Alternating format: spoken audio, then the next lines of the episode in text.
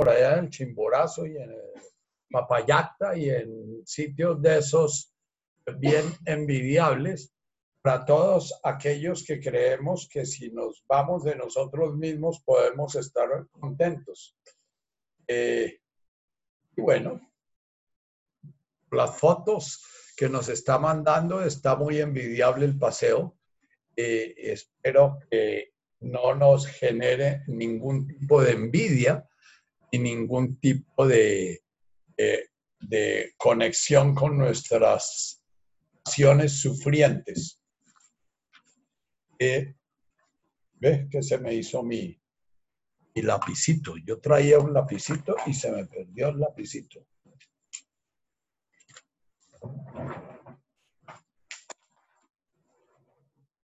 Bien. Vamos a iniciar hoy eh, mencionando un par de preguntas, una de Margarita y otra de Emilia. Una de Margarita Sierra y otra de Emilia.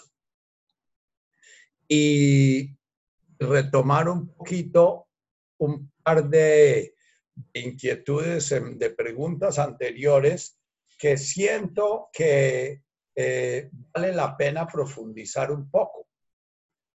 la pregunta de Margarita dice, Machito, ¿podrías hablar un poquito más sobre cómo dialoga tu invitación inicial de hoy a reconocer nuestra identidad, nuestra existencia individuada, con esa otra invitación a desidentificarnos, a no identificarnos.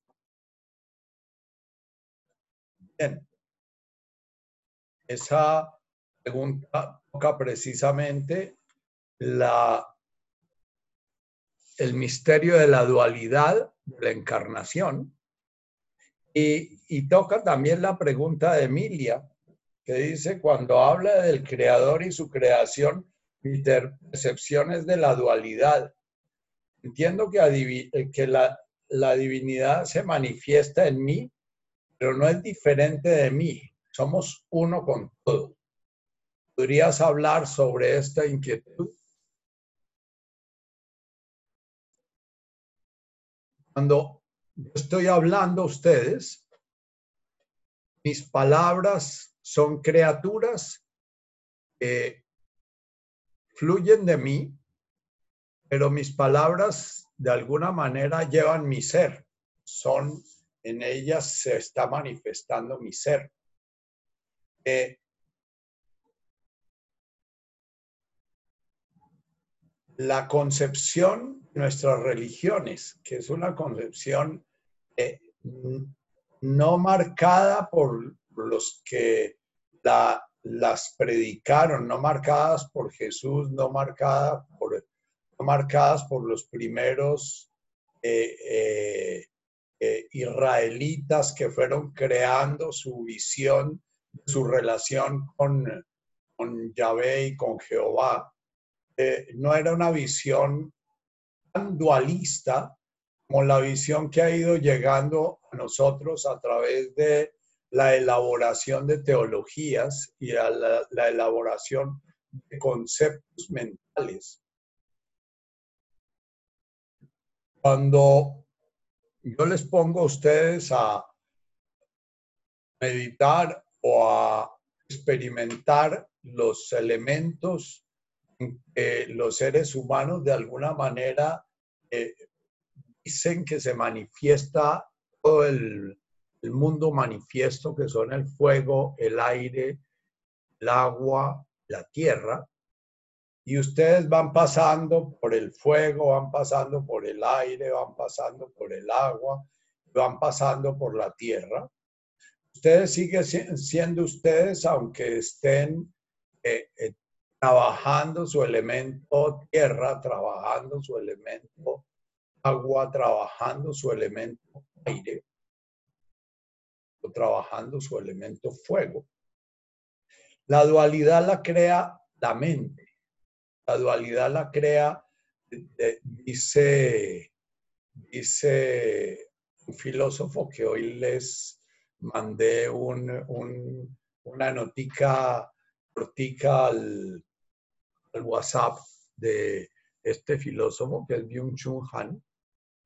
Cuando nosotros miramos a un prójimo y hacemos un juicio de él, negamos al prójimo porque proyectamos nuestro ser en ese prójimo negando su ser. Volvemos un objeto eh, diferente de nosotros. Cualquier creación que hace la mente para describir algo, niega ese algo porque niega el algo que es contemplado y afirma la creación mental que está haciendo.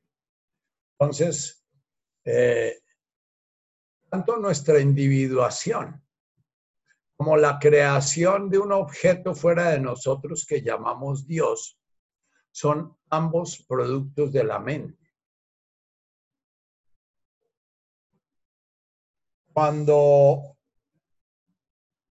estoy pensando en mi amada, estoy pensando en los bosquecitos de Suezca, cuando estoy pensando en pero estoy pensando desde el corazón, por decirlo metafóricamente. Yo soy ese ser que está en mi corazón, yo soy esos bosquecitos, yo soy aquello que estoy contemplando.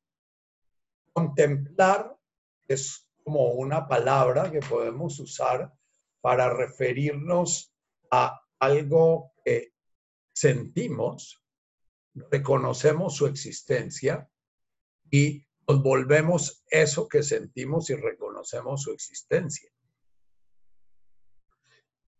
El juicio, la mente, es el que crea la diferencia. El juicio es el que crea la separación. El juicio es el que crea...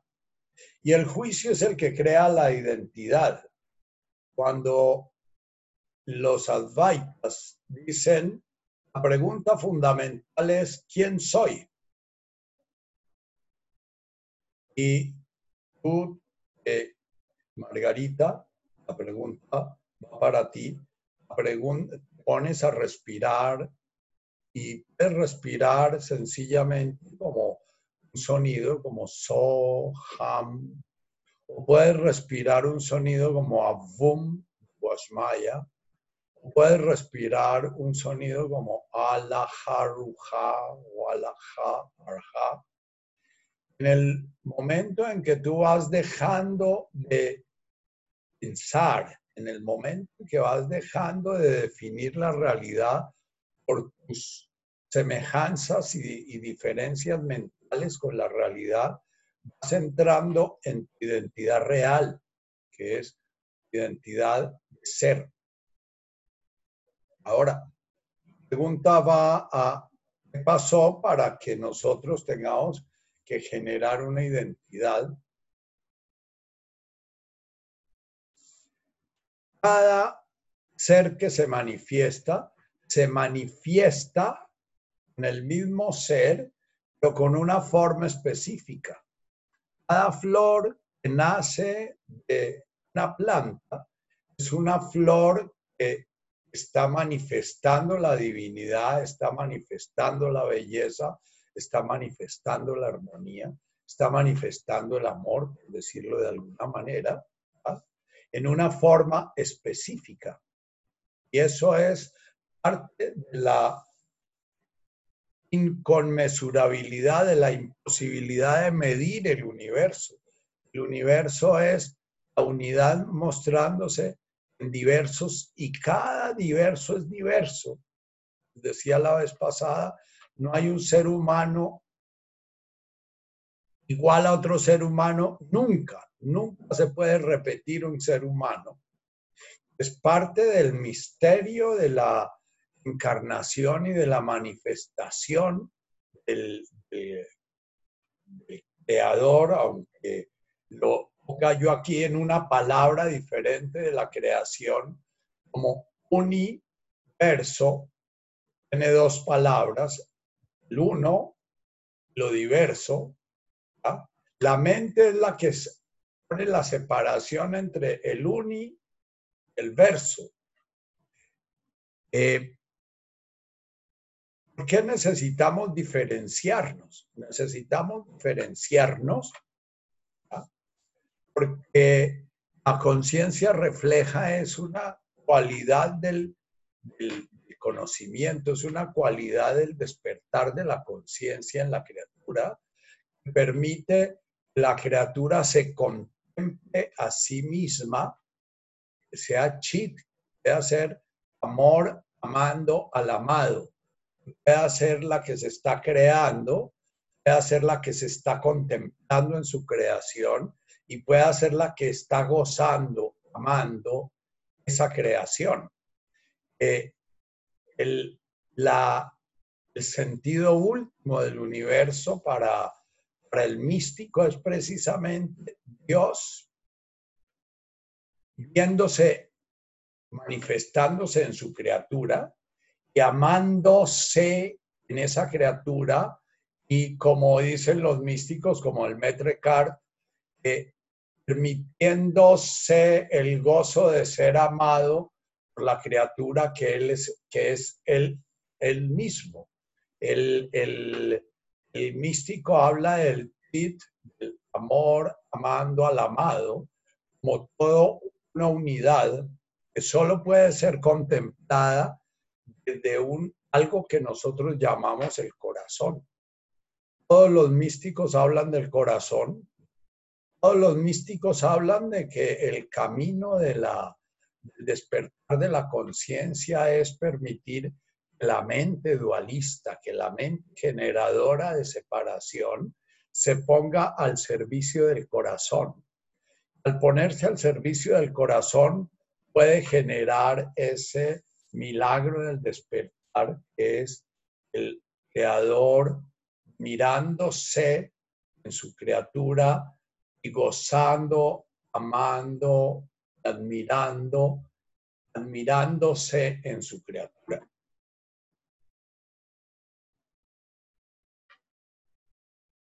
La respuesta eh, eh, a, ti, Emilia, no es una respuesta que se puede dar en la cabeza. Es una respuesta que solamente se puede dar en eso que llamamos el corazón. Cuando tú entras en un oración. Oración es sencillamente recordar nuestro ser. Orar es recordar nuestro origen. Orar es recordar nuestro final. Orar es sencillamente el amor que ama al amado. Entonces, cuando entras en oración, por ejemplo, y comienzas a trabajar una oración que sea una oración real.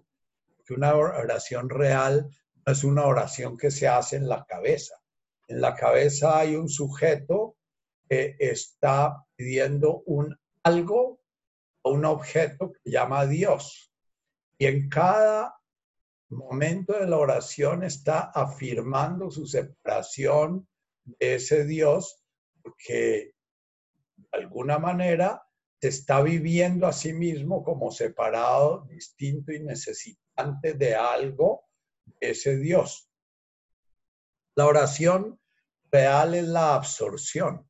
Entonces, por eso los que están ahorita siguiendo el, el taller de Neil Douglas, en que todo el tiempo él está invitando a la oración. La oración es, la, él inicia su, su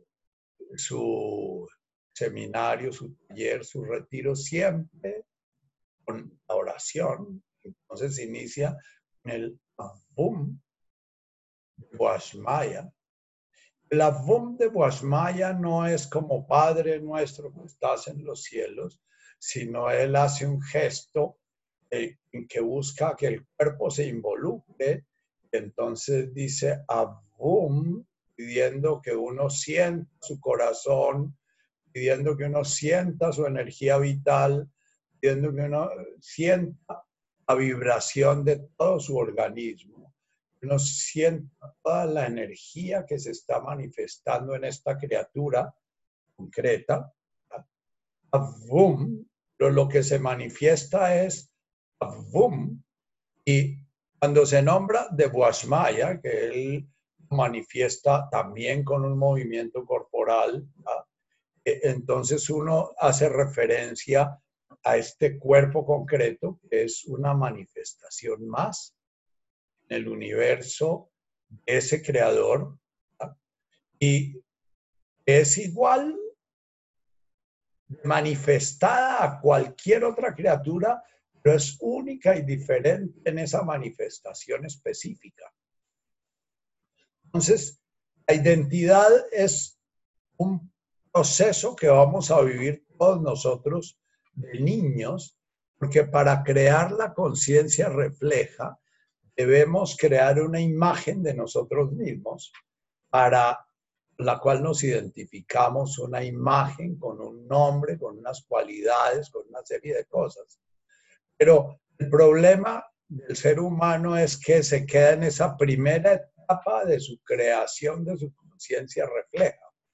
Ese primer paso en la creación de la conciencia refleja es un primer milagro, como dice Richard Moss, el milagro de la creación o del surgir la conciencia del ego, una criatura que se puede contemplar a sí misma, que tiene la trampa de que esa criatura de golpe se identifica consigo misma, se identifica con esa forma concreta de existir, se identifica con esa forma concreta, entonces va a dejar de sentir que es Dios va a dejar de sentir que es la, divinidad manifestándose en esa forma concreta para sentir que es Nacho, que es Margarita, que es separada de Dios, distinta de Dios, distinta de mamá, distinta de papá, distinta de, con su ser siendo su individualidad. Por eso la pregunta de los Advaitas es tan importante, es ¿quién soy? soy Nacho. Pero ¿qué es ser Nacho? Nacho es este cuerpo de Nacho. Bueno, cuando te va a dormir Nacho y, ya no tiene ninguna relación con ese cuerpo porque ha roto su, eh, su conciencia corporal, ha roto su conciencia de identificación con su cuerpo, sigue siendo Nacho, porque al día siguiente de despertar al despertar no piensa yo dejé de ser Nacho durante ocho horas, sino que siento, me dormí, yo me, me desperté. ¿y quién es ese me? Bueno, soy mis emociones, soy mi mente. Mis emociones no, porque yo a veces estoy muy bravo, a veces estoy muy a veces estoy todo amoroso, a veces entonces mis emociones son muy impermanentes. Lo mismo que mi cuerpo, el cuerpo que tengo hoy en día es muy diferente al cuerpo que tenía cuando tenía cinco años e hice la primera comunión. Eh, no tiene nada que ver ese cuerpo, los átomos que lo, lo formaban, las moléculas que lo formaban, el orden que lo, que lo, lo organizaba, no tiene nada que ver con el orden actual del Nacho de 75 años. Entonces, no soy ese cuerpo. Aunque permanentemente mi ego está haciendo un trabajo fuerte de identificarme con ese cuerpo, tanto que cuando me dicen que yo no soy mi cuerpo, lo primero que hago es revirar. Y, cuando me voy a morir, eh, me he identificado tanto con ese cuerpo que creo que me voy a morir parte del camino es como comenzar a salir de esa ilusión, ese engaño que nos hicimos cuando creamos la conciencia refleja. Es, creamos una identidad, o sea, nos sentimos idénticos a nuestro cuerpo, nos sentimos idénticos al hambre que sentíamos, nos sentimos idénticos al cariño que sentíamos de mamá o nos sentimos idénticos al odio que sentíamos de mamá, nos sentimos idénticos al estorbo que sentíamos respecto a papá, etc. Identificarse es hacerse uno idéntico a una determinada circunstancia de la vida que es pasajera, que es transitoria, que es... Es orar, es volver a recordar precisamente quién soy. ¿Quién soy? Mi padre y yo somos uno. Eh, eh, tradujeron en los evangelios, yo soy el camino, la verdad y la vida. Sin embargo, los que analizan en arameo esos textos siempre lo traducen, el yo soy, es el camino. A través del yo soy se conoce la verdad. A través del yo soy se comprende la vida, ¿ya? El yo soy es de alguna manera una vía para ir rompiendo ese dualismo. Pero ese yo soy no puede ser comprendido por la mente porque no se puede convertir en un objeto y la mente necesita volver objetos las cosas, volverlos separados. Entonces, el yo soy, de alguna manera, siempre nos toca con el vacío. El hombre en busca de sí mismo, lo planteó Sócrates, lo planteó Aristóteles, lo han planteado todos los filósofos. Sin embargo, cada vez que el hombre se pone en serio a buscar ese sí mismo, eh, eh, resulta que no se encuentra. Y les puse un textico eh, que para mi narcisismo intelectual me puso a prueba porque puse un textico eh, craneado en el chat de meditación y, después salieron muchos me gustan por una foto, pero nadie habló del textico. Y yo dije, bueno, gustó más la foto que el textico. Realmente el textico era un textico filosófico y lo filosófico siempre nos, nos deja perplejos, porque la filosofía realmente es usar la cabeza para desde la cabeza de alguna manera cuestionar la cabeza misma. Entonces, en el testico les puse, eh, hablaba algo así de, de que si yo no acepto de lo más profundo de mi ser, ni no puedo. Aceptar desde lo más profundo de mi ser, mi no puedo, es de alguna manera darle un garrotazo al ego, porque el ego esencialmente es mi puedo, que yo puedo, eso es lo que define el ego, lo que yo puedo y lo que no puedo, entonces lo defiendo a través de los mecanismos neuróticos, de la culpa, del resentimiento. Entonces, si no puedo casarme y mi ego pues, me describe como realizado con el matrimonio, entonces voy a sentirme culpable voy a culpar a los demás, voy a sentirme amargado, voy a sentirme resentido, voy a sentirme... ¿Para qué? Para sanar la herida que genera en mi ego el no puedo. Este filósofo plantea que si uno no acepta el no puedo básico frente a la muerte, que es como otra llave de sanación, esa ilusión que creamos de un ser distinto que actúa frente a la naturaleza, un ser distinto y diferente que actúa frente a, actúa como algo diferente que domina, que posee, que somete o que es sometido. Eh, uno de los recursos es, dice este filósofo, dejarnos tocar por la muerte, porque la muerte es la señal fundamental, le dice al ego, no puedo, porque la función básica del ego es la supervivencia. La muerte es la derrota del ego. Este, este hombre plantea que además de ese no puedo frente a la muerte que el hombre moderno niega, niega que nos van a tener en cuarentenados eh, dos o tres años, eh, tratando de demostrar que la pandemia no nos va a matar. ¿ah? y seguimos negando y negando, aunque eso genere mucho sufrimiento y nos paralice. Y lo que hace la humanidad, lo que está pasando es lo mismo que hace cada uno de nosotros individualmente, la neurosis. La neurosis nos lleva a no vivir, nos lleva a paralizarnos, nos lleva a no salir, a no movernos, a no arriesgarnos, a no amar, a no ser vulnerables, a no...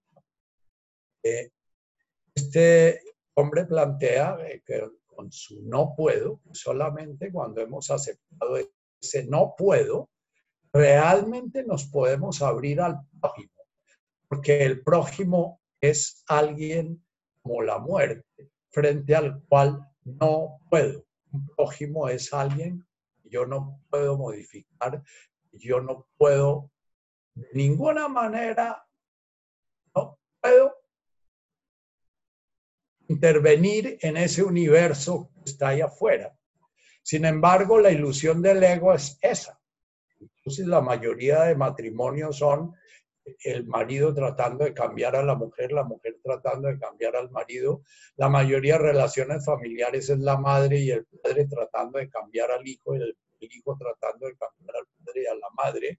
Las relaciones políticas son una clase social tratando de cambiar a la otra y la otra tratando, tratando de cambiar a la una. Entonces, yo los invito a leer ese texto como con serenidad y respeto respirarlo, porque a veces frente a la perplejidad que nos deja la verdad, porque la verdad es esa, el prójimo es lo que es completamente inasequible para nosotros. La mayor ilusión que se tiene en el amor es la ilusión de poderme fundir con el otro, pero el, el otro siempre será un extraño para nosotros. Eso lo trabajó mucho filosofía existencial de Sartre y de Camus de Simón de Beauvoir, el otro es el ajeno a nosotros. El hombre moderno ha tratado de negar ese, esa imposibilidad y ha creado pues toda la ilusión de que los seres humanos se pueden realmente moldear y manejar. Y, bueno, se moldean y se manejan con las redes sociales, y pero eso que se maneja no es el ser humano, ese es el ego. Los seres humanos se va negando a sí mismo y se va negando a sí mismo a tal punto que la depresión es la enfermedad del hombre moderno, el hombre y de la mujer moderno, que se niegan a tal punto que dejan de, dejan de sentir la, el elan vital, llamaba un filósofo, la fuerza de la vida en ellos, y la depresión es precisamente la desconexión con la fuerza de la vida en uno mismo. Pero uno mismo es la divinidad manifestándose en esta forma. Entonces es la desconexión con la divinidad que se está manifestando en esta forma. Y quedo puro como, como, como dice este mismo autor, como una selfie, ¿no? Cuando no puedo saber quién soy, busco reemplazar ese quién soy con una selfie, entonces me miro en la selfie y, busco negar ese vacío que me genera la pregunta, que me va a llevar al despertar de mi conciencia, porque prefiero contentarme con ese placebo que es la imagen de mí mismo en la selfie, ya en la selfie fotografía o en la selfie un prójimo me adula y me dice que yo sí existo y que me dice que yo sí existo, mientras yo le diga a él que él existe, que me va a dejar de decir que existo en el momento en que yo le deje de decir a él existe. Entonces, eh, la existencia individual es ir creando una imagen de nosotros mismos, una imagen de esta criatura manifestándose, pero siempre recordando, digamos, siempre orando, siempre recordando esta velita con su llama es la misma llama de todas las llamas del universo, la llamita que se da en mí. Eh, nosotros somos tierra, aire, agua y fuego. Somos como una velita, ¿ya? Entonces la tierra es la parafina, el aire es el oxígeno que nos permite quemar, el fuego es eh, la llamita que sale y el agua es precisamente la contención dentro de la atmósfera donde esa llama puede darse. Entonces somos una llamita, pero esa llamita es la manifestación del fuego, el fuego es el fuego, la tierra es la tierra, el agua es el agua. Y el agua es una manifestación de la divinidad, podríamos llamar uno de los nombres de Dios. El fuego es una manifestación de la divinidad que se va manifestando en forma diversa y diversa. Entonces, Emilia, la llama la misma vela, la llama es la misma parafina aunque la llama invoque el fuego, pida un fuego muy especial, que mi vida se transforme en fuego ardiente, que cumpla su misión de iluminar al mundo, como decimos en el Netkada Shimoh, que dentro de esta criatura, de alguna manera, brille la manifestación divina de una manera mucho muy explícita, que pueda ser vista, que pueda ser mirada, ¿ya? Pero la manifestación que yo quiero que brille no es mi eguito distinto, diferente, que se puede sacar en una selfie para yo observarlo. La manifestación que se, la luz que sale de mi llama, es la luz, es una la, la luz, el fuego que sale de mi llama es uno con el fuego y, la madera, la, la, tierra que se quema, la madera es el elemento en Oriente que, que, produce la conjunción la tierra, el agua, el aire. Ya, por eso en la madera se puede generar el fuego, que es la unión de los otros tres armónicamente. Entonces, puedes en tu oración eh, crear una oración que es la oración del niño. Oración del niño, y, eso no es ni bueno ni malo. golpe tenemos que ser como niños. El video que mandó hoy Martica al, al, al, grupo de meditación es un video muy lindo porque habla el lenguaje del niño y, y arranca con la guerra de las galaxias y, y, y, ese es un lenguaje que se comunica muy claramente y a veces como niños nuestro corazón está más despierto que como adultos. Y de golpe para una persona, si se contacta con su estado pro niño, eh, su corazón estar mucho más abierto a ser tocado por la realidad si está en su mente filosófica profunda, etcétera, ¿ah? profunda y analítica todas esas cosas, ¿no? Entonces, el, niño pide, Padre nuestro que estás en los cielos, o oh, Creador, dame, eh, por favor. Entonces, el jaulan, lagma de nuestro Padre nuestro, es un jaulan que puede significar danos, porque esa, eso sí dice la palabra aramea, pero la palabra aramea también dice despierta. La palabra aramea también significa dese cuenta de. Eh, realice que usted tiene la sabiduría y tiene la vida y tiene el cuerpo, tiene la tierra y tiene el fuego, están manifestando Lagma de Sunkanan. Lo tiene de una manera lo suficientemente eh, siendo desarrollado o para que en este presente pueda estar siendo consciente de lo que se está dando en usted, para que se dé cuenta que usted puede ser luz y usted puede ser manifestación de la voluntad divina. Ahora, ¿a qué se refiere el Padre Nuestro en su primera parte? Él dice, Avum de Boasmaya plantea esto. El universo es la danza del Creador. Y el creador, el que danza, y su danza no se diferencian para nada. Es, lo mismo. Uno no puede separar al danzarín de la danza que está realizando. No puede separar la llama de la luz que genera. Es lo mismo. Fum, wash maya. Y lo que nos recuerda es que en cada uno de nosotros se está dando eso. Fum, wash maya. Eh, iniciamos grande. Todo este ciclo de meditación de toda esta cuarentena la hemos trabajado alrededor de esa realidad fundamental. Ahora, la pregunta de Juan Sebastián me sigue sonando porque, eh, porque nuestra historia es una historia de seres humanos cada vez más disociados, cada vez más rotos entre nuestra mente, nuestro corazón, nuestro cuerpo, entendiendo por corazón el sentido.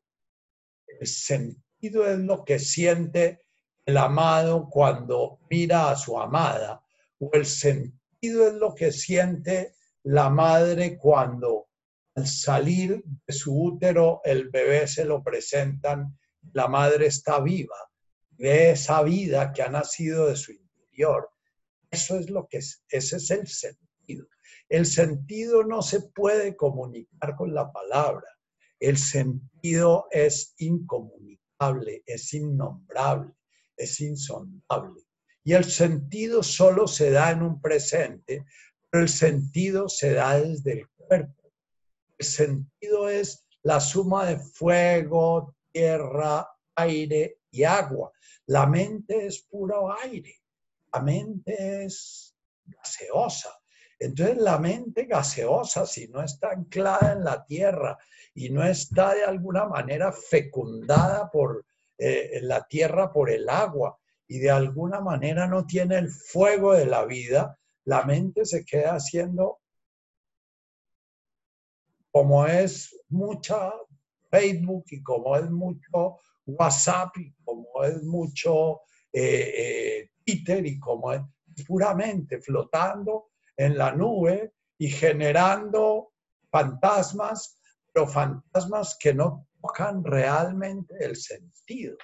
Pueden generarnos algunas emociones, porque las emociones de nosotros son distintas. Veía en un, eh, en un, uno de esos documentales de Netflix un documental sobre los bosquimanos, eh, unos personajes que viven allá desnudos en un desierto, en donde cada vez que van a cortar una raíz hacen un ritual frente a esa raíz y agradecen a la raíz la vida que está dando para que ellos puedan seguir viviendo y, y sienten que cuando cortan la raíz ellos mismos están cortando su raíz y, y de alguna manera el alimento es todo un ritual de comunión con el entorno. Y, bueno, ellos tienen muy poquita cabeza, va a decir un ser civilizado. Eh, viven en unas, en unas circunstancias que podríamos llamar completamente primitivas, donde, donde muy posiblemente si no tienen un taparrabos, no podrían tener un tapabocas si supieran que les va a dar un virus. Y si les da un virus o si les da una peste, pues mata a la mitad de la tribu o mata a las dos terceras partes de la tribu. Pero esa muerte hace parte de ese orden. Cada uno de ellos está viviendo, pero como un todo. Esa hablar de la palabra, de lo, lo que siente un ser humano de hace 5.000 años viviendo en unas condiciones como vive un bosquimano, es ya completamente imposible comunicar el sentido de eso, porque nosotros ya nos fuimos a la cabeza y todo lo volvemos concepto. Si tú, Emilia, al decir Avum de Maya, entra realmente en el, lo profundo de tu ser. Y tu ser es mente al servicio del corazón, porque tu mente es la que está invocando esa palabra. La palabra viene de la mente humana.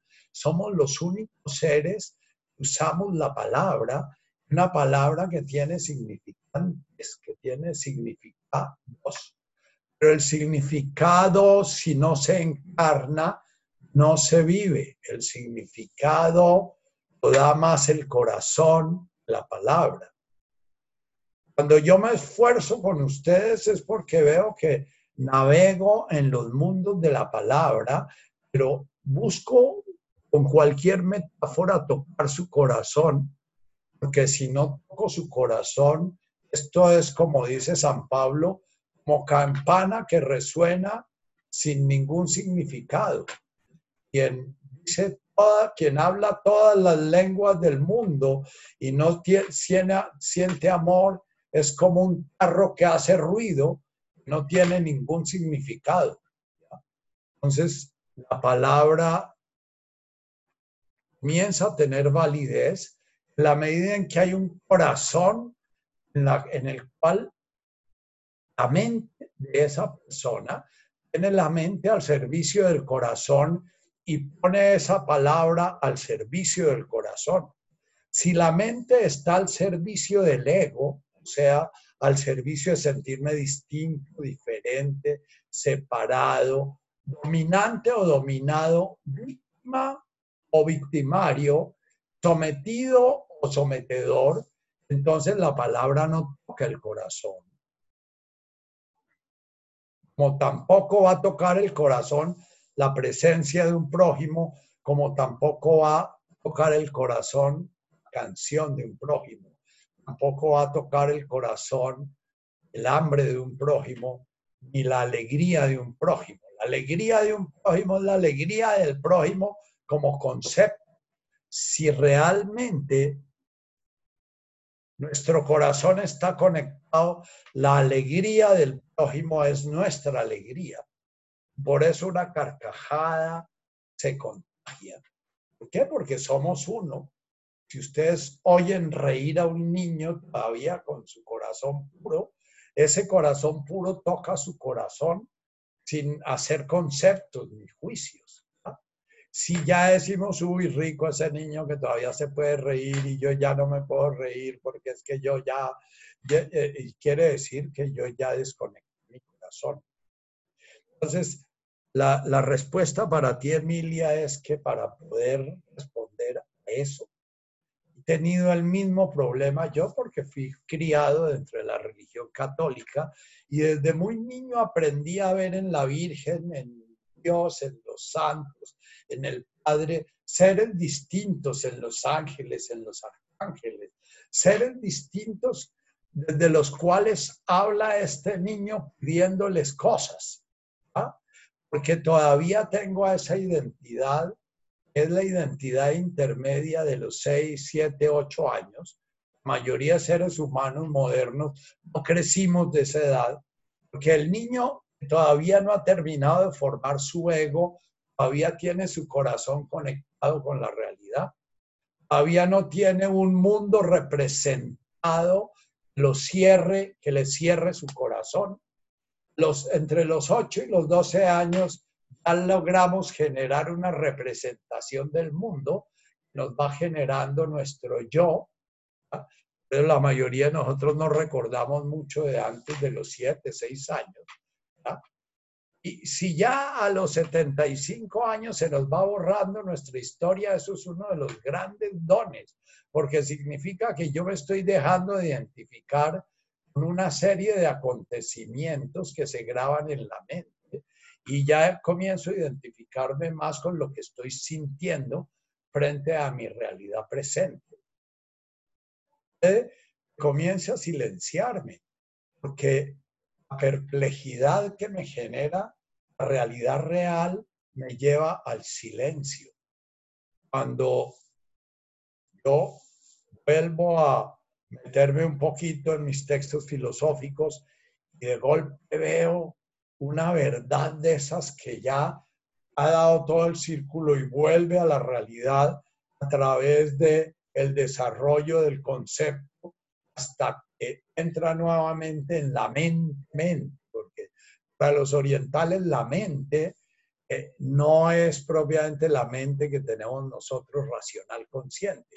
Para ellos la mente es el, lugar de la sabiduría.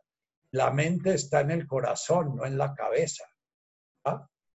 Entonces, la, la, cabeza, la mente, si realmente nos comprometemos con una pregunta y la ahondamos y la ahondamos hasta cuando ya no tiene respuesta, hasta eh, cuando ya la mente dice no puedo, se abre la puerta del corazón.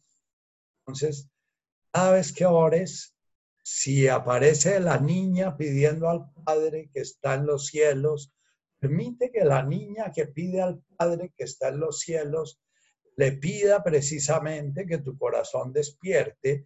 Cuando pidas eso, vea tu corazón, vea tu corazón literalmente, veas, ver qué estás sintiendo cuando pides eso que tu corazón despierte. Y entonces la gracia, que es esa divinidad que está en ti, tratando de, atravesar todas esas redes que ha creado lo que llamamos el karma, que ha creado la ilusión, que ha creado la ignorancia, ha creado las, ese fenómeno humano misterioso para mí. En la ese corazón puede que pueda sentir la gracia, la presencia, esa divinidad en ti. Y, pero no te enredes en, en si politeísmo, si monoteísmo, si cuando alguien habla del arcángel Gabriel, si realmente el arcángel Gabriel en un ritual aparece en esta casa porque ha sido invitado y qué sé yo. Y, y, y yo abro mi corazón a esa presencia la presencia divina. En el arcángel Gabriel, en la velita, en la plantita que me regalaron, en, la mascota que enferma, en, la presencia divina.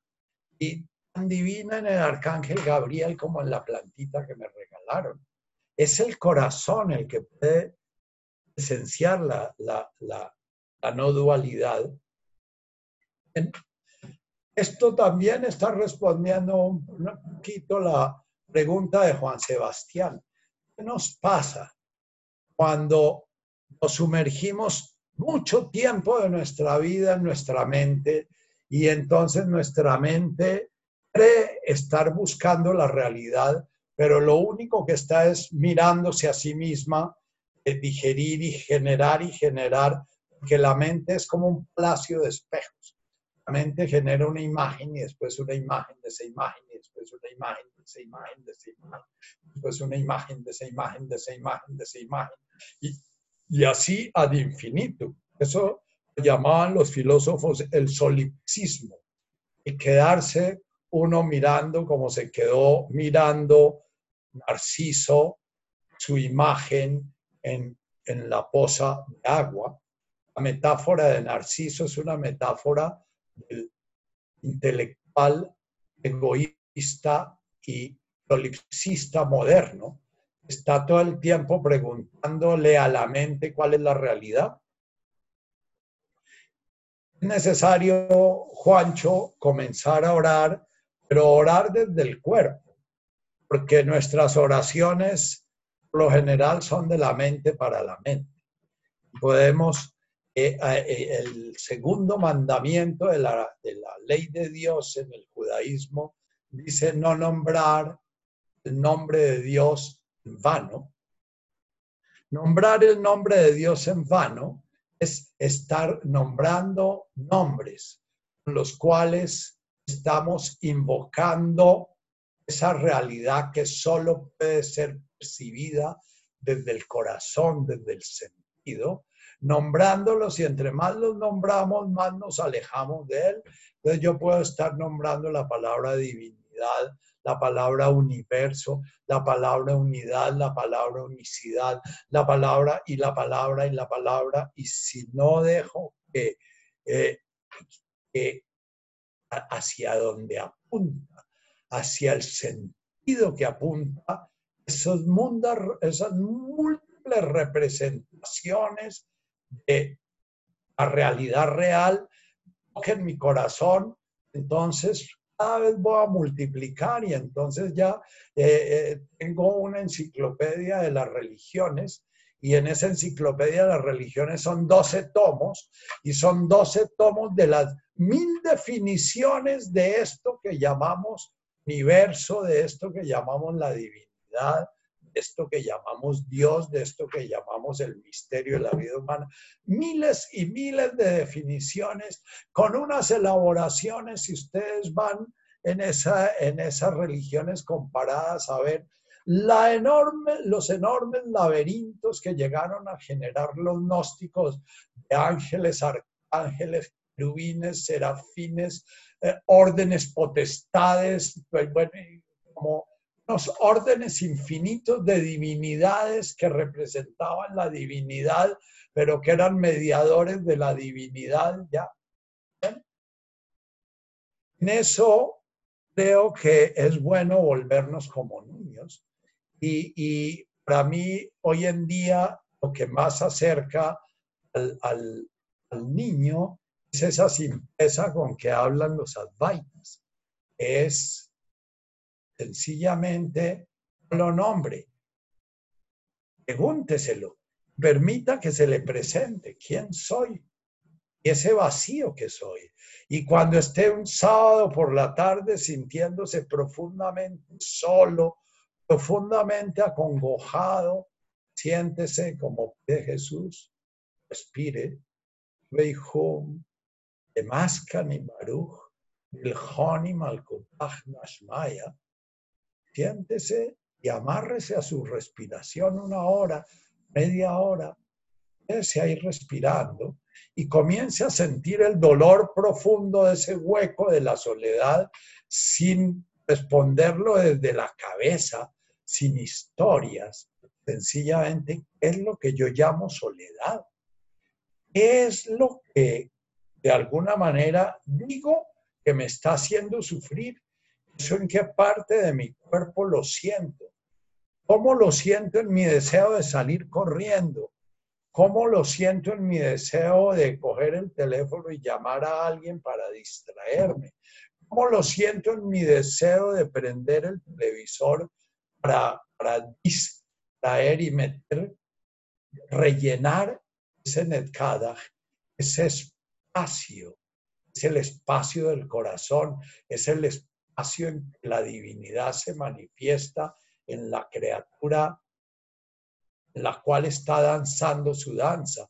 Ese espacio que necesita la divinidad que se lo prestemos para poder danzar su danza, porque lo tenemos amarrado ahí en nuestras parálisis de nuestros miedos.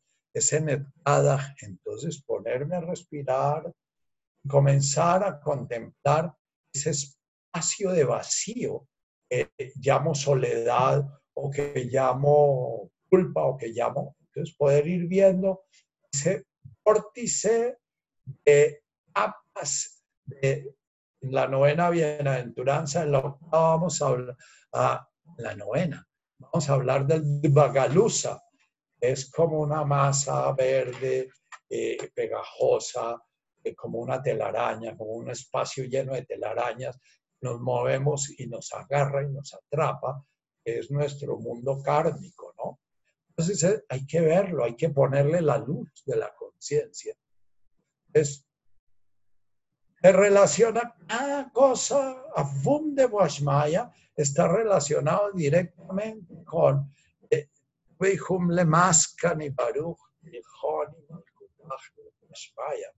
Malkutaj Maya. Malkutaj es comenzar a vislumbrar, vislumbrar pero desde nuestro cuerpo, vislumbrar desde nuestra sensación de no es tan maluco estar aquí, no es tan terrible estar viviendo esto. Llevo media hora sentado, respirando y no ha venido el coco no me ha atrapado el monstruo. Sencillamente logré tentar a mi ego un ratico y que no saliera corriendo a hacer cosas, porque el ego hace cosas, hace cosas, hace cosas, hace cosas para poder estar rellenando ese vacío. Fíjense cómo ahí se refleja Beihum. Beihum es un sonido que es como una inspiración profunda la cual cada vez que inspiro, inspiro todo lo que está aconteciendo. Y una vez que lo he expirado, digo, aquí está. La huile. Y permito que se vaya yendo, mirándolo mientras viene y se va, porque es pura impermanencia. Es como una rueda de ilusiones, es como un caleidoscopio de ilusiones. Cuando realmente nos sentamos y nos aquietamos a mirar ese caleidoscopio de ilusiones que llamamos soledad, que llamamos angustia, que llamamos, entonces comenzamos a ver que no somos nosotros los que estamos dando vueltas, sino es ese caleidoscopio que presenta el ego, está rellenando tu sensación de ser, porque Él sabe que si nos aquietamos, Él se desvanece. Es como, como esos juegos ilusorios que cuando se aquietan eh, desaparecen, ¿no?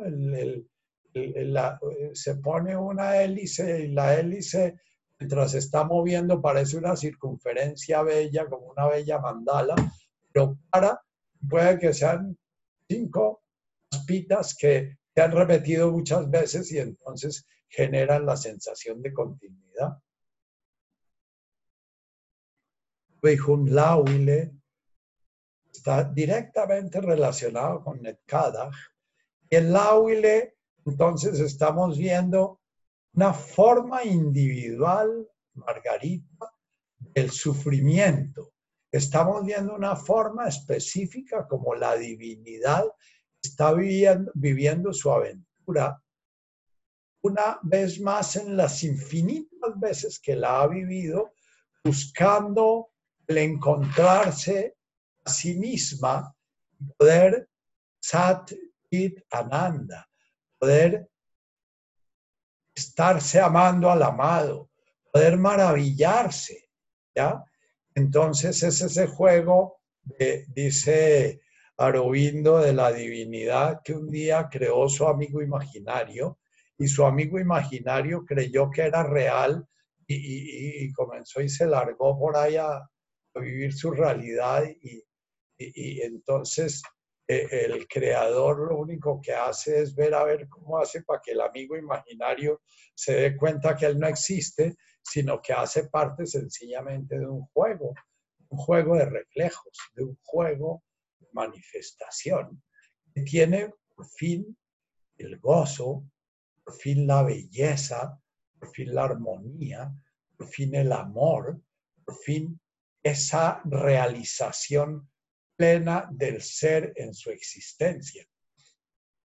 Existere significa estar fuera de. Estare. Y Digamos un poquito en nuestras bienaventuranzas y nuestro Padre Nuestro. Y te tema el kutaj. Nuevamente, Juancho, cuando nosotros estamos metidos en nuestra cabeza buscando nuestro camino, nuestro camino no lo buscamos nosotros porque nosotros estamos, es como el perro siguiendo la cola. El ego produce la ilusión y, sigue corriendo detrás de la ilusión y produce más ilusión y corre más detrás de la ilusión y produce más ilusión y corre más detrás de la ilusión hasta que queda metido la depresión profunda porque entonces ya se va agotando en ese juego de crear ilusión y correr detrás de la ilusión. Entonces me imagino que si me caso o me imagino que si mamá se muere o me imagino que si logro crear la comunidad terapéutica, o me imagino que sí, y entonces creo la ilusión y comienzo a, correr detrás de la ilusión y corro detrás de la ilusión y, hago y hago y hago y hago. Y cuando la ilusión se desvanece, porque todas las ilusiones que crea el ego se desvanecen, entonces quedo sumergido nuevamente en ese sábado a las 5 de la tarde, sintiendo la soledad, soledad, el fracaso, la desolación, porque me había llenado de ruido y de hacer. Entonces, si en ese momento paro, le permito al ego comenzar otra vez su ciclo, comenzar a correr, y entonces tuve hum la máquica. Bienaventurado el que entrega su hacer. Bienaventurado el que deja de hacer. Ah, pero no hablamos, cuando hablamos del áhuile, en la medida en que estamos áhuile, estamos viendo ese vórtice de cosas que aparecen, que el ego crea, pero no le salimos corriendo detrás, los deseos y los miedos que crea. Y, eh, el, el video que pasaron hoy es un poquito conspirador. Creo que por eso me tentó. Cuando la niña a lo último se quita su tapabocas, es muy simbólico, es voy a dejar de hacer cosas para evitar la muerte, voy a dejar de hacer cosas para evitar la soledad, voy a dejar de hacer cosas para evitar el miedo, voy a dejar de hacer cosas para, sencillamente me voy a quedar quieto, huile, viendo los fantasmas, sintiendo los fantasmas. La meditación esencialmente es eso, quedarme haciendo nada, convenciéndome de que la única manera de parar es dejar de correr detrás de las ilusiones que crea mi ego. Y ver, ver al ego creando ilusiones y ver también el final de esas ilusiones. Para eso nos sirve la memoria. La mente al servicio del corazón es nos dar cuenta las miles de veces que nos enamoramos y que fallamos, las miles de veces que creímos que íbamos a sacar cinco, íbamos a quedar llenos con el abrazo de mamá y quedamos vacíos, las miles de veces que nos pudimos ganar la lotería y después de ganárnosla no conseguimos nada, que la compramos y no nos la ganamos, las miles de veces que, porque eso es para lo único que sirve la historia, es para ver nuestra historia como los fuegos artificiales de Villa de Leyva. Ver historia del momento en que a las 10 de la noche queda una humareda y una hediondez y un poco de borrachos y un poco de gente, después de que ha habido mil y mil y mil y mil ruidos y queda silenciosa la noche. Esa es el presente. Poder ver nuestra historia como ese, ese castillo de fuegos artificiales para cuando ya los veamos, poder saber, ah, estos son fuegos. Cuando aparece la confrontación con el vecino, poder ver, ah, me sacaron la luz de bengala ahorita y quieren que yo prenda la mía y, voy a ver qué pasa si no la prendo y me quedo mirando al otro.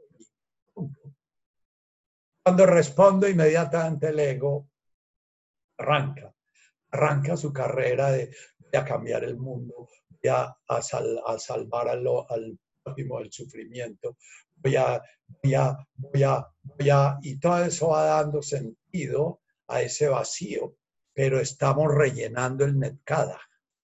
Y estamos, no estamos tete malkutaj.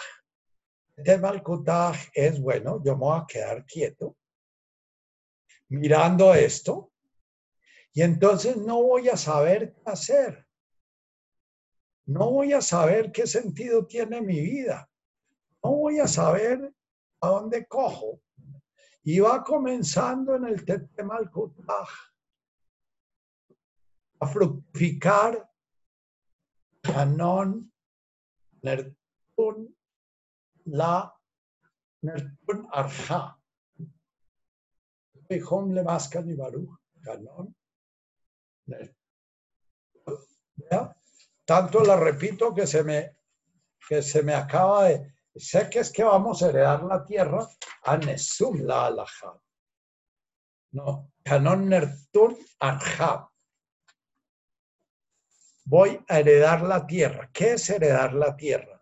Heredar la tierra es dejar de correr detrás de ella, es dejar de correr tratando de encontrar nuestro sentido adelante, siempre como el, burro que persigue su zanahoria, y comenzar a descubrir que yo ya soy lo que he estado buscando ser, que yo ya estoy viviendo lo que he estado buscando vivir, que ya la realidad que he vivido, que vivo es la que siempre busqué vivir, que no tengo que buscar una realidad distinta de la y que heredar la tierra es precisamente comenzar a disfrutar lo que la tierra está dando. En la anterior, la consecuencia a donde me lleva en la medida en que estuve, estoy, tuve la Wille, me va llevando a la completitud, me va llevando a que ya estoy bien aquí. El cuento del... Gracias. El cuento del pescador que, se encuentra con el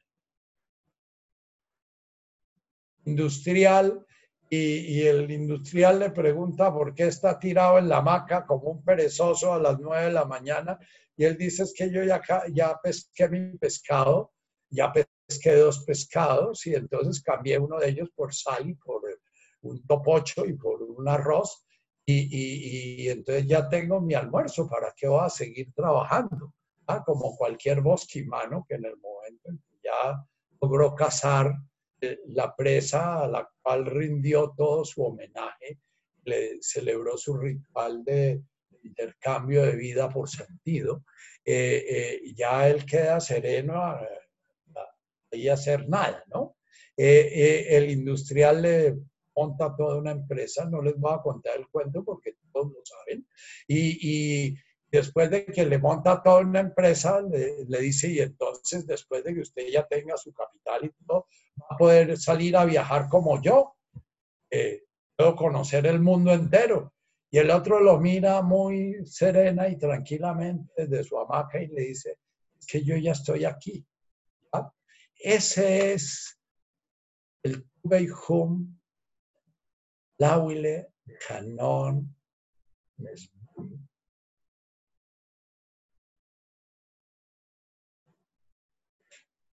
Perdón. Hanon Nesbayom. Ya estoy, donde estoy, estoy bien. El siguiente es, ¿por qué no sale a hacer las cosas? que bueno, no tengo necesidad de hacer las cosas. El universo hace las cosas y yo sencillamente soy parte del universo y hago las cosas con el universo. Que mi yo puedo sencillamente esté al servicio de yo puedo mi danza sencillamente esté danzando la danza del universo mismo.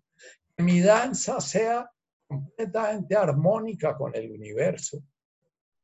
Pero como el leguito sigue ahí regando la pita porque ya nos hemos diferenciado y ya el ego no va a comer mucho, entonces comenzamos a tener eh, una especie de crisis de sentido de la vida, ¿no?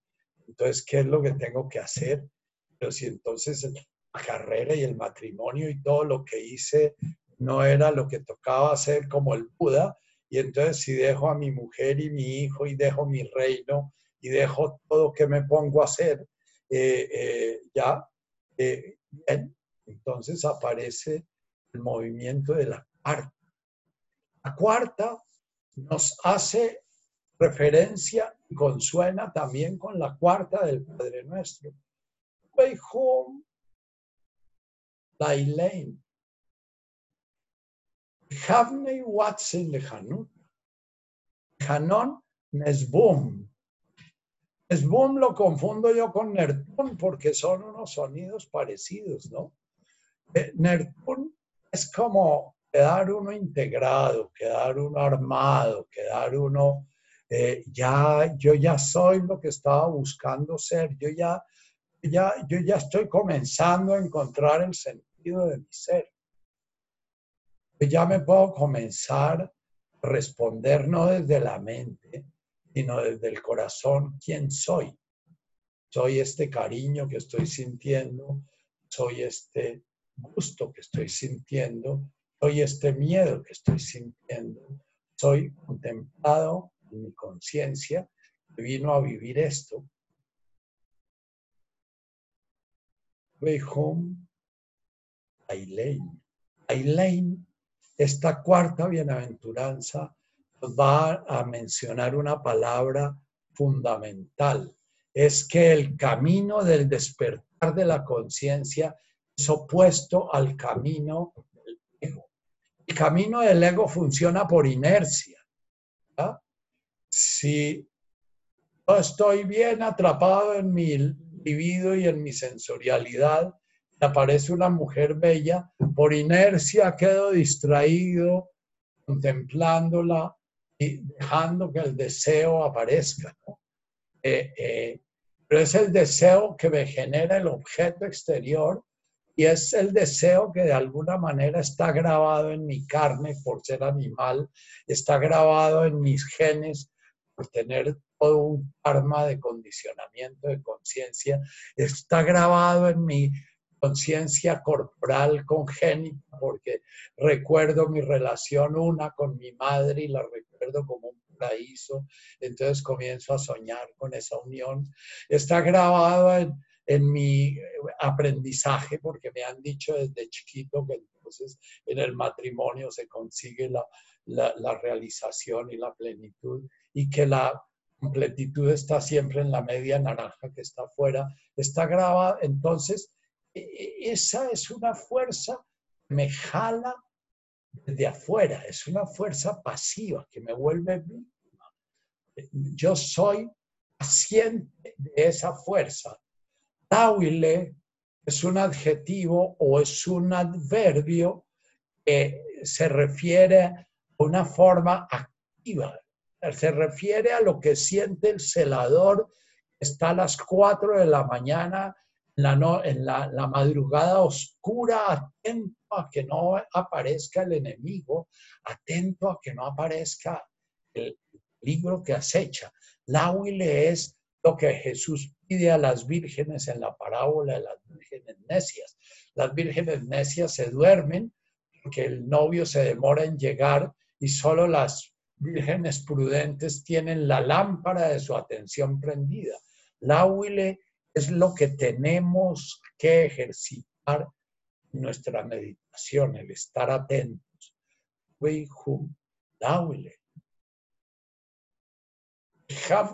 Watson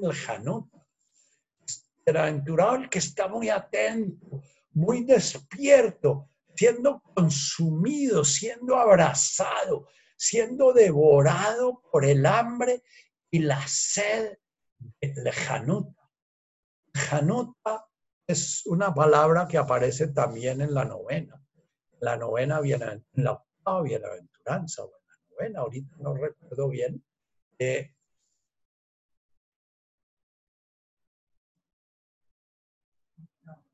la octava. Eh, Hanuta es el hambre y la sed de despertar, el hambre y la sed de realizar ese avum guasmaya, el hambre y la sed de que se dé ese nehuesibianaj, Ana de Washmaya, esa frase del, del final, la primera parte de la oración del Señor. Si yo estoy completamente consciente y llamando, orando, invocando, recordando el Avum de Guasmaya. Y estoy poniendo las condiciones de irme vaciando de todo lo que me lleva al olvido, todo lo que me lleva a distraerme, todo lo que me lleva a reforzar mi ilusión de separación, todo lo que me lleva a buscar mi éxito y mi triunfo, todo lo que me lleva a, a afirmarme como separado, dominador o dominado victimario o víctima, que son las únicas posibilidades del ego. Hay una disfrazadita que es la del Salvador. El Salvador, el Salvador es un victimario víctima. El Salvador es una persona que se siente víctima y quiere salvar a otro para dejar de sentirse víctima. Misteriosamente cree que si salva a otro va a dejar de sentirse víctima. Es muy soterrada la postura del Salvador porque es una postura intermedia entre la víctima siente que el mundo lo, ha maltratado y que ha tenido que sufrir lo que no debía sufrir, y el, salva, y el, y el perseguidor que siente que su sentido de su vida está en cambiar al otro, en transformar al otro. Son dos posturas que nos sacan de la posibilidad de tuveihum lauile, tuveihum lauile, havnei watsen lejanuta, canon nesbum, el que se deja realmente destrozar, moler por esa. Pero para dejarse destrozar toca el sábado a las 4 de la tarde en el momento de soledad y amargura, estar en la huile y estar en la máquique y estar diciendo si la vida me puso a vivir esto, es porque esto es lo que tengo que vivir para despertar. Y el hambre que siento es la que me va a mantener aquí anclado hasta que yo despierte como Buda sentado en su árbol. Pero entonces para tener esa fuerza tenemos que entrenar. Eso no aparece de la noche a la mañana. Ah, entonces yo voy a, a comenzar ese camino y en tres días.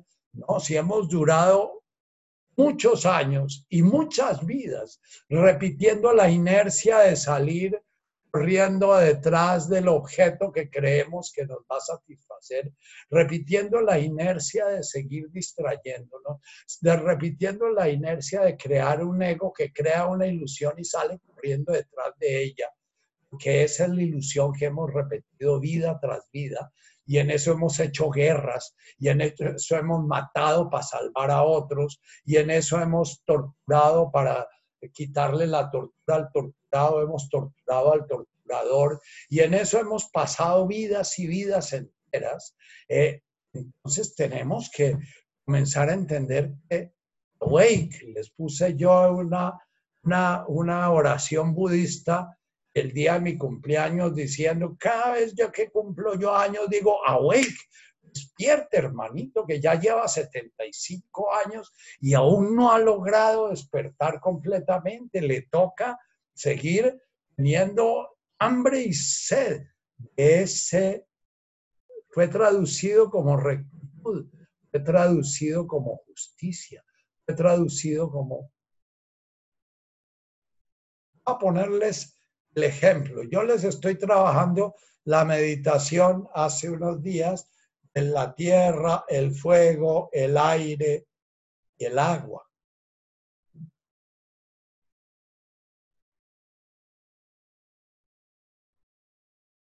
Si yo soy tierra, no tengo ni fuego, ni aire, ni agua, soy, voy a ser la perfecta representación de un buen avaro, amargado, rígido o de un buen juez de Inquisición, rígido, que mata porque el otro no es como él. Voy a ser un magnífico eh, eh, guerrero conquistador de tierras imponiéndole a los demás. Si yo soy guerra, fuego, entonces soy muy buen guerrero. Si soy puro fuego, entonces voy a hacer la mera pasión. Y voy a estarme enamorando y me voy a estar quemando y voy a estar quemando gente y voy a estar y voy a hacer la mera pasión del odio y la mera pasión del, de la envidia y la mera pasión del resentimiento y la mera pasión del Salvador y la mera pasión. Y soy solo aire, entonces me quedo flotando y flotando y flotando y flotando y, creando ilusiones y, y, volando detrás de esas ilusiones y se me deshacen y se me deshacen. Y cada ratico creo que ya la voy a coger y llego a la nube y la agarro y la nube es coca y ya. Si yo soy puro agua, entonces voy a estar todo derretido, todo sin forma, no voy a haber logrado crear una identidad, no voy a haber logrado crear una, una imagen de mí mismo que represente y que manifieste al creador. Ese misterio, Margarita, de la imagen de uno mismo, pero que no se identifique con ella, sino con el creador. Entonces, ¿qué es lo que celebra este Tuve y Cuando yo digo Tuve y le máquique. Tuve lauile.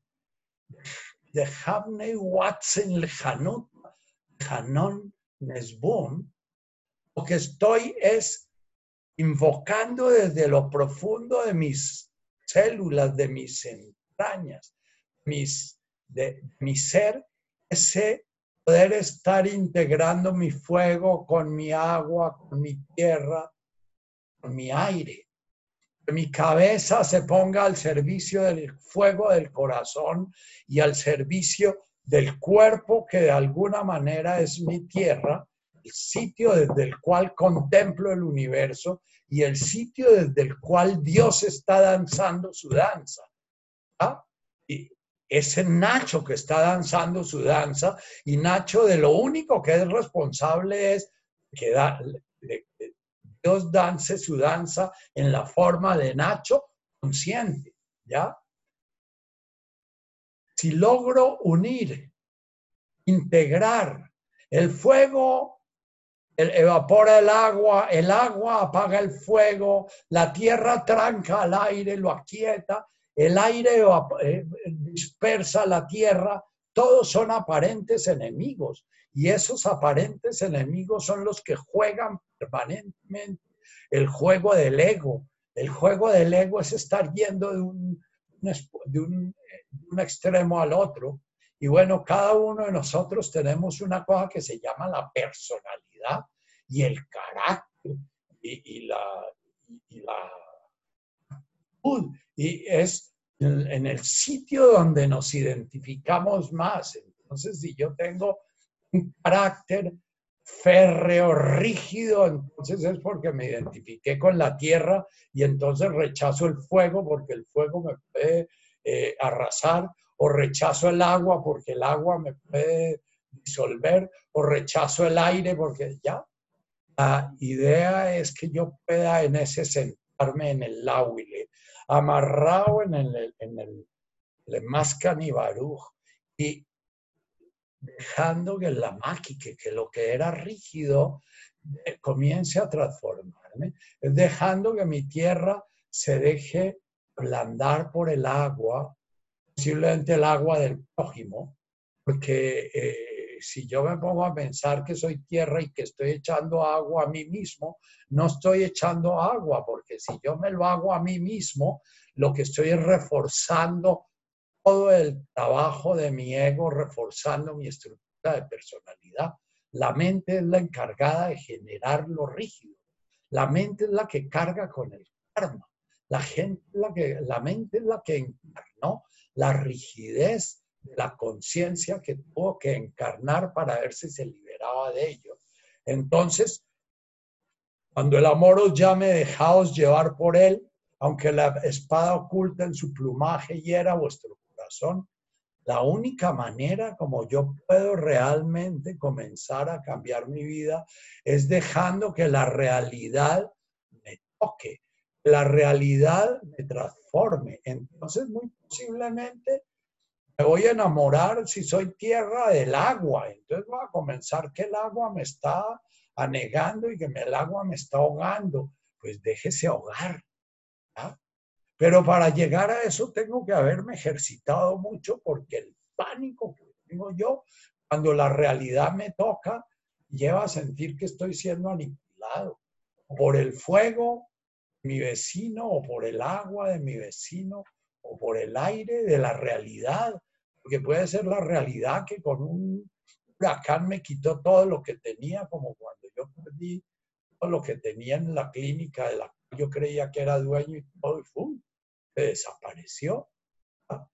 Si yo dejo que la realidad puede ser un prójimo bien, bien, bien escamoso, como puede ser un hijo problema, como puede ser un marido violento, como puede ser una esposa eh, que se le corre la teja o como puede ser, qué sé yo, la realidad es la realidad.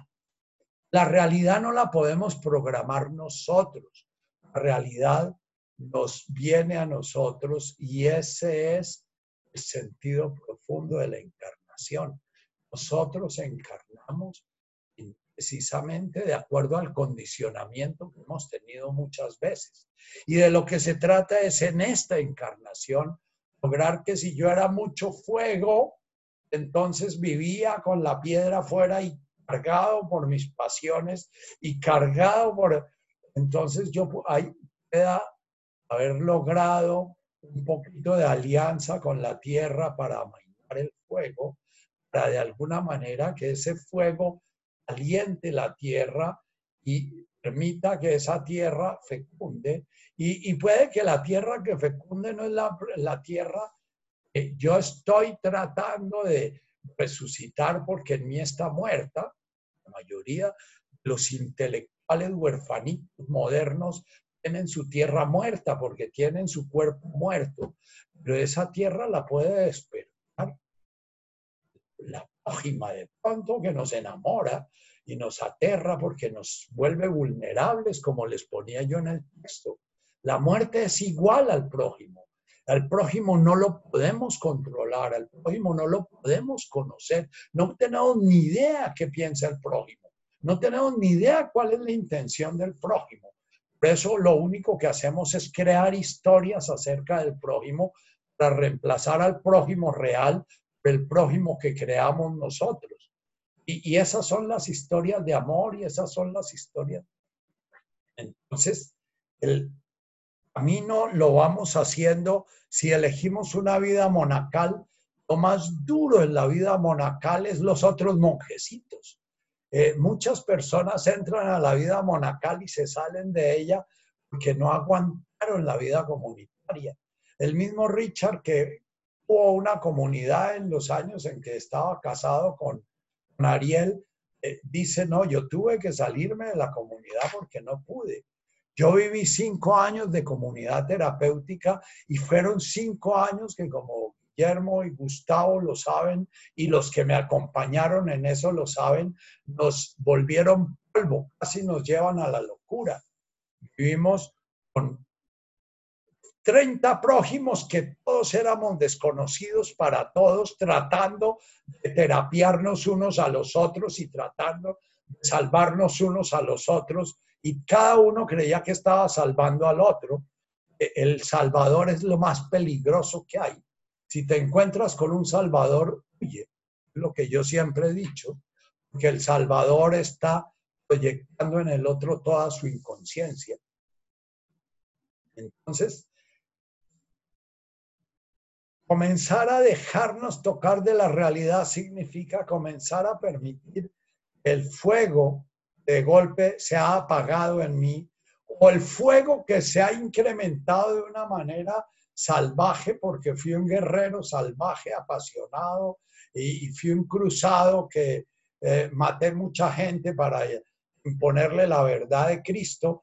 Eh, eh, ese fuego de golpe necesita encontrarse con una cascada de agua, siente el fuego que lo va a apagar y que lo va a aniquilar, ¿ya?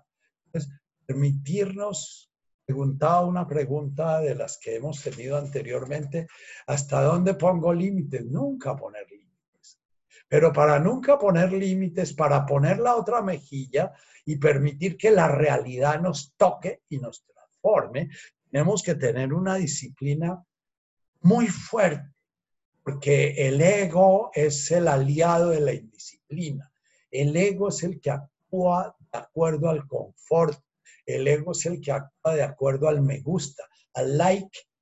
Like de, los, de las vainas esas de, es la vaina más tóxica que existe porque es egos que están reforzando egos y egos y egos y egos, y entonces el ego individual se está volviendo un ego colectivo gigante, y, la, y la, el juego que jugaba nuestro ego individual era crear una ilusión correr detrás de esa ilusión mordiéndose la cola ahora es colectivo. Y es la ilusión que tiene la humanidad que va a evitar la muerte de una peste. Y entonces todos nos reforzamos y es que no es por mí, porque yo no temo la muerte, pero sí es por mis viejitos, porque es que yo quiero mucho a mis viejitos. Y entonces tenemos que salvar a los viejitos, los paralizamos todos, Con esto no estoy haciendo política, estoy hablando de lo que está pasando y lo que nos está tocando vivir es sentarnos en el lauile y ver cómo nos toca esa realidad de un ego colectivo generando una neurosis colectiva de la cual no nos podemos defender, porque no podemos defendernos de el, si ustedes comienzan a salir a la calle sin tapabocas, los abuchean, los apedrean. Y no sirve ser mártir. Lo que hicieron los primeros cristianos no hizo sino reforzar la persecución y de la persecución se terminó en el constantinismo, porque la fortaleza que dio la persecución hizo que fueran tan fuertes los cristianos que Constantino decidió unir el imperio romano cogiendo la plusvalía, el valor que generaba el cristianismo. Entonces, Weihum la nos lleva a Weihum la Y tu Weihum la que nos lleva a tu Weihum Ailein Havnei Watson Hanut Canon Nesbum. Canones, si nosotros nos dejamos devorar por ese, vamos a ser premiados por el fruto. Nesbum es vamos a estar rodeados de la abundancia. El hambre y la sed del lejanut nos va a llevar a despertar las siguientes tres bienaventuranzas, que son las bienaventuranzas de los frutos del reino.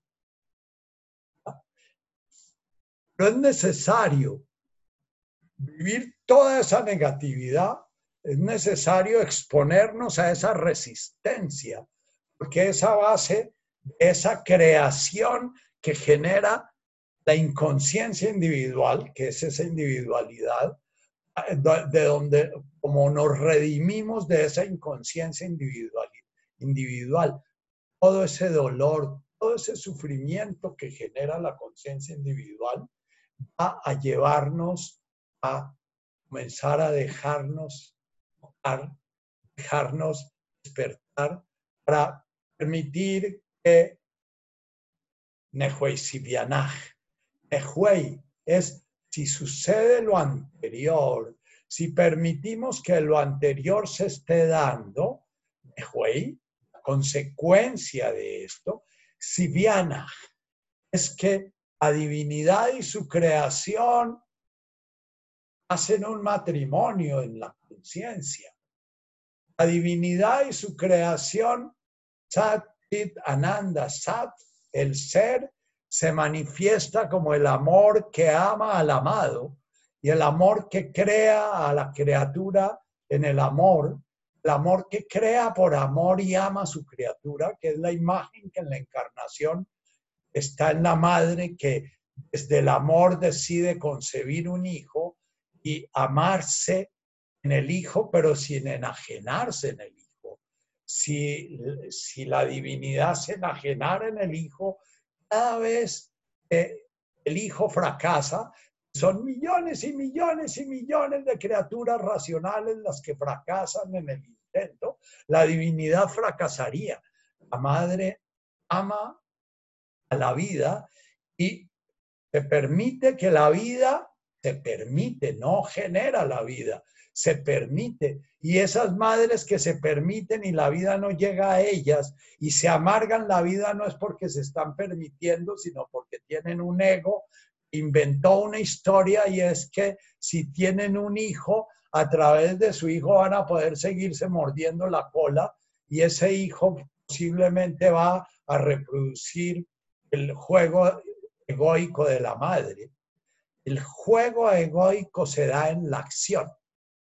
La palabra fundamental del ego es puedo. La acción es el reino del ego, la la la el, eh, yo escribí un libro que se llama Amor y Poder, subtítulo Sexualidad y Pareja. En él planteaba precisamente en la relación de pareja se da el amor, pero de alguna manera el juego de poder lo opaca y lo aplasta. Nosotros somos productos del amor. El agua representa el elemento en el cual flota la creación. Cada átomo, cada átomo que forma moléculas, cada molécula que forma eh, células, cada, cada forma células y cada célula que se une y forma moléculas, todos están, son agua contenida en agua. Todos nosotros somos 95% de agua. Toda la vida se pudo dar por el agua. El agua es precisamente esa conciencia que nos lleva a darnos cuenta que yo soy agua, tú eres agua, todo lo que hay en mí es agua y todo lo que hay en ti es agua y me permite disolverme. El agua es lo que permite que la tierra se vuelva fecunda. El agua es lo que permite que el fuego se vuelva constructivo. El agua es la que permite que el fuego se transforme en madera y, y se transforme en vida. Sin fuego no habría vida. La vida es fuego, agua, tierra y aire juntos. Por eso la celebramos con la última de las respiraciones, que es la respiración del fuego, la tierra, el agua, el aire, juntos. Entonces, se junta con el Veihum Lailein, el que muy activamente, no se puede uno tirar, a yo me jodí, es que yo soy la víctima del mundo, etc. El victimazgo es una cosa muy terrible y, y el seguidor o el salvador es muy terrible. La víctima siente que su, la responsabilidad su realización está en el Salvador o en, la, o en el perseguidor, y el Salvador y el perseguidor sienten que la posibilidad de su redención y de su realización están en la víctima. Entonces, la yo me hago cargo de esta de esto que me pusieron a hacerme cargo. Yo me hago cargo de mi vida como si no hubiera otra oportunidad en todo el universo de realizarme y ese hacerme cargo me lleva a sentir que tengo que empeñar mi vida como pueda. Awake, despierta. Date cuenta que la vida es muy transitoria, la vida es muy pasajera. Ahorita con esta cuarentena se vuelve más pasajera. El tiempo pasa como como ráfagas de aire. Y, cada día, cada hora, cada minuto, cada respiración es una posibilidad de despertar o es una posibilidad de soltarme a la inercia del karma. Karma es inercia. Cuando yo duermo hasta las 12 del día y, me la paso todo el tiempo viendo Netflix y, y, busco la manera de que se me pase la vida sin hacer nada, eso es inercia. Entonces, parte del trabajo que nos pide esto es de Hamney Watson. Muchos de los seres humanos lo sienten, sienten esa hambre y sed relacionarse con sus prójimos. Pero es tal el miedo de ser tocados, de ser cambiados en su karma original, que no dejan que sus prójimos los toquen no dejan que sus prójimos, su madre, su padre, sus hermanos, sus parejas, sus hijos, los toquen realmente, los transformen. Una madre, por ejemplo, de golpe renuncia a su forma de vida porque eh, eh, de golpe decide hacer homeschool con su hijo porque siente que a su hijo lo están atropellando. De golpe es una madre que se dejó por su hijo y, su hijo transformó su vida porque esa circunstancia la sacó de su quehacer. Pero eso no quiere decir que todas las madres se vuelvan homeschooling, porque lo que ustedes hacen desde la cabeza para transformar la vida por lo general es tramposo, porque la cabeza les va a decir que transformen su vida de la forma precisa en que no lo transforman. Cada vez que una cosa salga de su cabeza, porque no sirve. Cada vez que algo salga de su corazón, un prójimo que los mueve, una pasión que se les despierta, un maestro que los llama, una aventura que les llama especialmente la atención, una pregunta que los perturba hasta dejarlos sin dormir. Esa es la realidad que los toca. Vuelvan a leer Khalil Gibran cuando el amor os llame, dejaos a formar, moler, brillar por la realidad. Entonces va a comenzar a aparecer la posibilidad de que el fuego, el aire, la tierra y el agua estén armónicos y no sean enemigos los unos con los otros. Es lo que vive el ego, creando enemistades entre unos y otros. No sé si sus preguntas van siendo respondidas, están aflorando muchas más preguntas. Las preguntas pueden hacerlas, aunque en su fuero interno sepan que la pregunta que hacen no tienen respuesta, pregúntenla. Aunque sepan que la respuesta no va a ser respuesta, pregúntenla, porque la mente sirve en la medida en que la mente se cuestiona su impotencia. La mente sirve para hacer la cuenta del mercado y la mente sirve para ver en qué puesto me quedo. Y muchas veces la mente es la que me mantiene en un trabajo que me está destrozando. Pero ese trabajo que me está destrozando, al cual estoy unido por la mente, porque la mente me dice que si no tengo para el mercado me jodo, ¿ya? Ese trabajo puede ser visto desde el corazón como el medio de transformación que me está dando la vida para comenzar a integrar mis elementos y poder armonizarme en mi interior. Vamos a hacer una meditacióncita. Hoy se me fue la mano en la cháchara. Respira profundo cerrando tus ojos. Permitiendo conexión lo más profundo de la tierra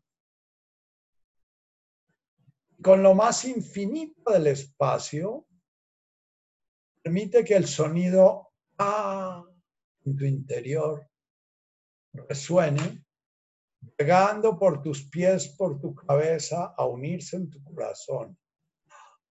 Inspira lo profundo. Ah. El ah. El aum. El ah del Avum, la que da inicio a la mayoría de los alfabetos. El Aleph, el Alfa,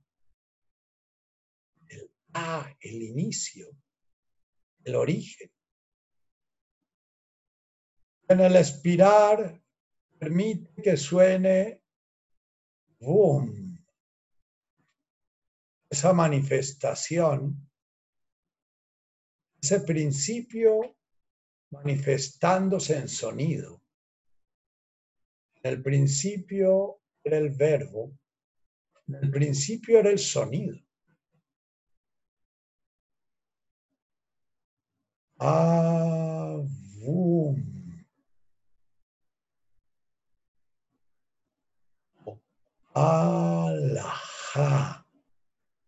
Todo el juego de AES.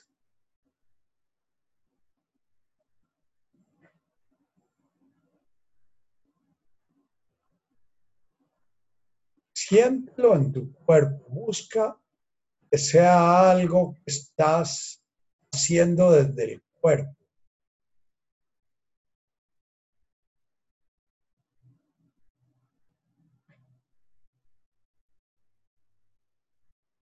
Ahora permite que suene. Toma aire. En la toma de aire suena profundamente ese A Después va a resonar en tu voz, en el A. Siente cómo tu ser se expande en ese sonido. Se manifiesta, cómo se manifiesta el universo al tomar forma la divinidad en el sonido. Déjate proyectar en ese sonido. Nuevamente tomas profundamente el aire. Permites que suene boom. Y mira las formas que se van dando en este cambio de vocales.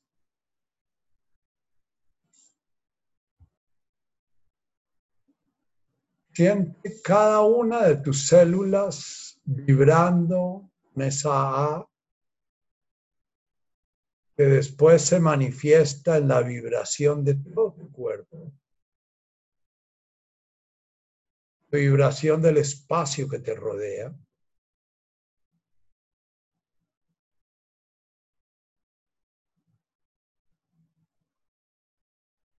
Ah. Siente la diferencia en tu cuerpo, los dos sonidos.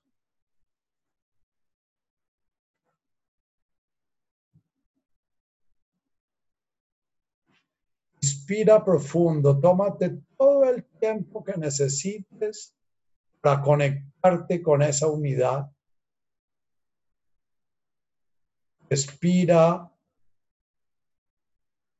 Ah, después inspiras, expiras, boom.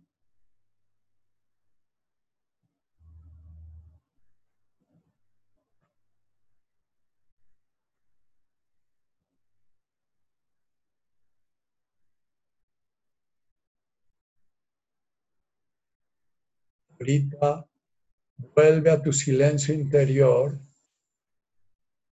al inspirar dejas que ese sonido A resuene en ti. Ese sonido boom resuena en ti. Uno en la inspiración y otro en la expiración.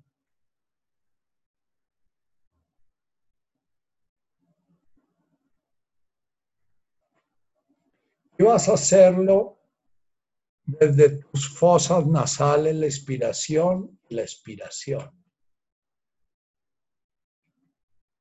En el A invoca toda esa parte sólida, esa parte de tierra. Conéctate con lo profundo de la materia, lo profundo de la materia visible en el universo del cual haces parte. Y en la expiración mira las múltiples formas que toma esa materia, comenzando por tu cuerpo, los cuerpos, tus prójimos, los objetos a los cuales te sientes vinculado, vinculada como prójimo, tu casa, tu carro, lo que tú llamas tú, esa prolongación de tu identidad en nuestro idioma se trabaja con el mío.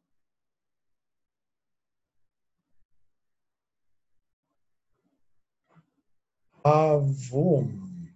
Ah, iniciando profundo. Boom. Todos. Mira los planetas, las estrellas en esas formas.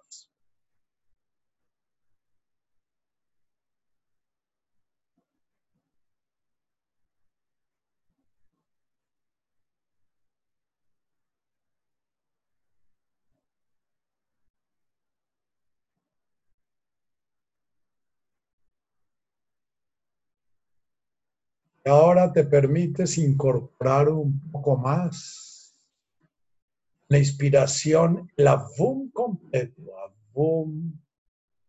En la inspiración de Pash Maya, toda esa multiplicidad de sonidos, vas a seguir multiplicando los objetos con los cuales te identificas. Los títulos, personalidad, tu belleza, tu vejez, tu fealdad.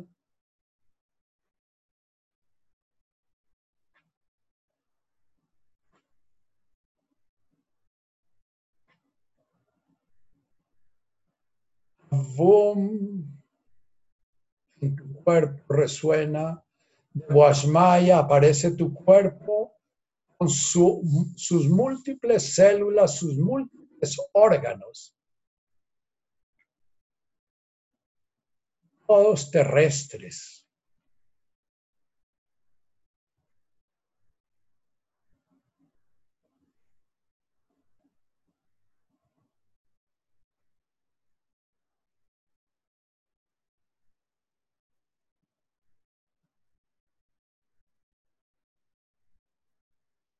Ahora inspiras por tu boca, afum, y expiras por tu nariz de Washmaya.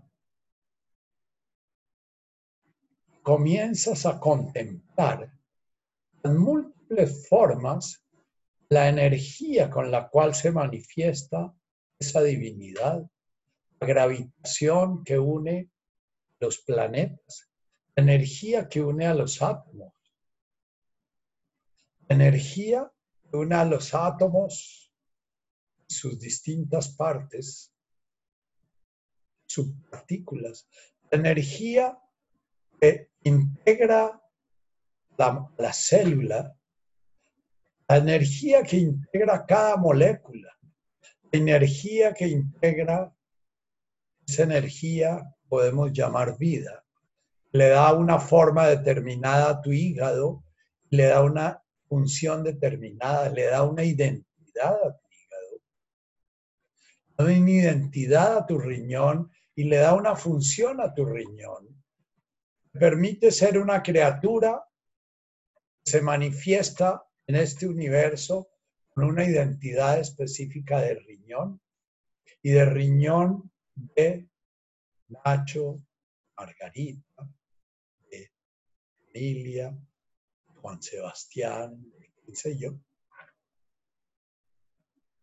Voy repasando esas formas que están contenidas e informadas. Informar significa esa energía que da forma, informa.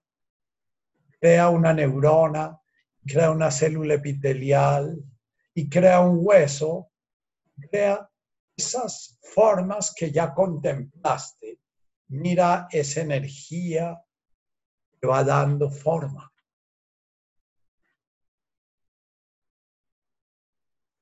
Esa energía que en el sol se transforma en fuego y luz. Esa energía en la tierra tiene su núcleo, lo que mantiene unida la luna con la tierra. energía. Siente en tu cuerpo ese concepto. El hombre moderno, cuando ve a alguien haciendo Reiki, sonríe porque cree que es un mago. Comienza a permitir que tu cuerpo sienta la energía. Sienta la energía de la vida que en cada inhalación invoca ese origen y en cada exhalación celebra las mil formas en que se manifiesta.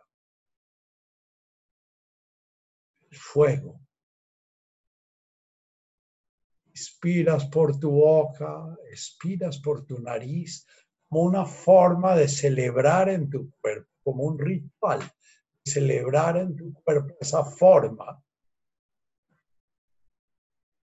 en la que danza la divinidad en ese universo.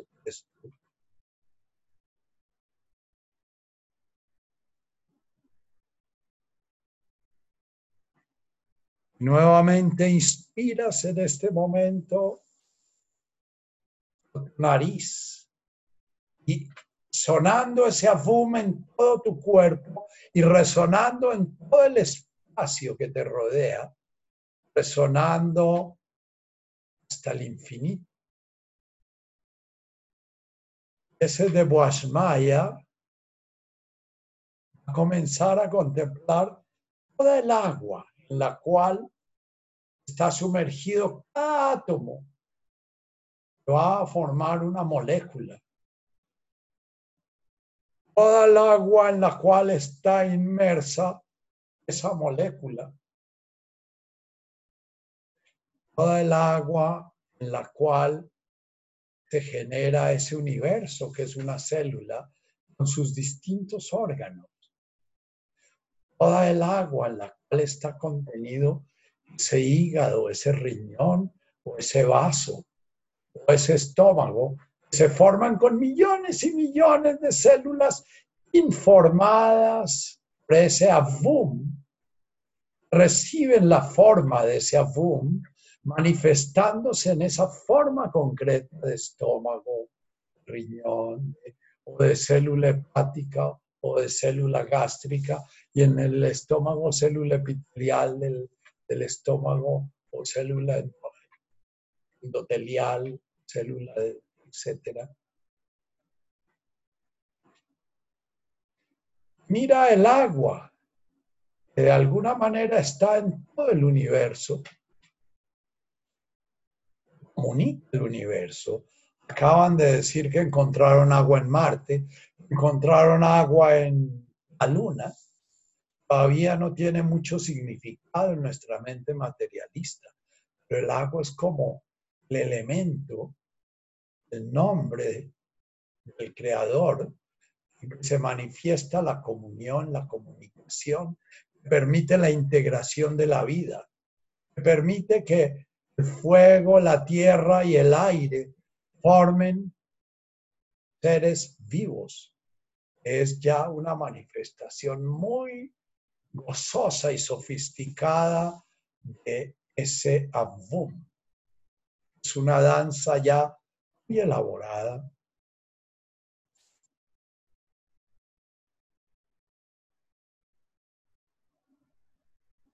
Esa agua se manifiesta en el sexo, en todo el juego húmedo, hay en toda comunicación. La persona se aísla, se seca. Hoy en día es muy frecuente síndromes como el Sjögren, es que se le secan los ojos a la gente, se le seca la boca, se le secan sus articulaciones. Eh, la gente anda con toda clase de las artritis es precisamente la ausencia de esa agua que forma esos espacios con los cuales los huesos se pueden realizar entre sí con su rudeza de una manera suave y amorosa. Esa agua que forma tus músculos.